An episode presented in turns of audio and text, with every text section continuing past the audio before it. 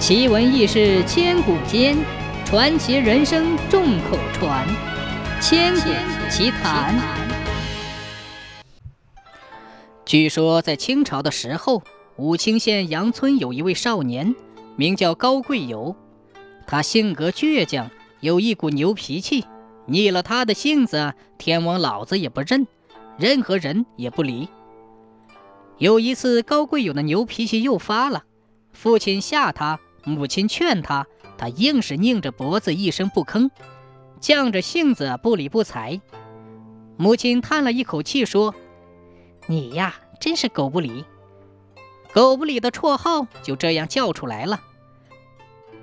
高贵友到了十四岁的时候，父亲见他脾气暴躁，怕他在村里惹是生非，思谋着要让他学些手艺。碰巧有位邻居的亲戚在天津做事。便拜托他把高贵友带出去找点事儿干。到了天津，高贵友被介绍到一家刘家蒸吃铺里当伙计。刘家蒸吃铺坐在天津旧城北边，与南运河紧紧相邻，来往的都是些船工、纤夫和小商小贩儿。刘家蒸吃铺便专做他们喜欢吃的蒸食和肉包。高贵友从小吃惯了苦。所以干活很勤快，加上人又聪明，学什么会什么。后来铺子里就让他专门做包子，两位老师傅看他聪明好学，便处处指点，所以他做包子的手艺提高得很快。三年满师，高贵友已经精通技艺，于是便请人帮忙，在附近找了一间小屋，扯旗开张，搞了一家专门经营包子的小铺。高贵友拿出全部的本事，做出来的包子特别好吃，名声一传开，真是门庭若市，应接不暇。因为人们喊惯了他小名狗不理，就把他经营的包子也叫做狗不理。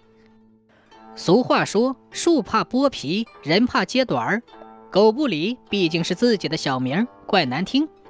高贵友就把自己的包子铺起了个牌号，叫德聚号。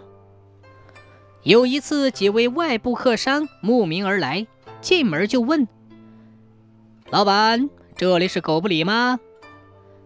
高贵友此时已经二十多岁，正是年少气盛的时候。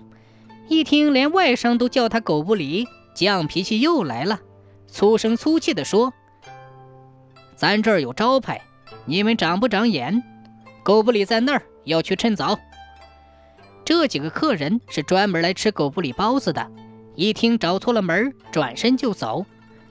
可是过了半天又找回来了，对高贵友说：“哎呀，你就是狗不理呀！嗨，开这样的玩笑。”高贵友见狗不理的名字甩也甩不掉，只得叫人家去叫了。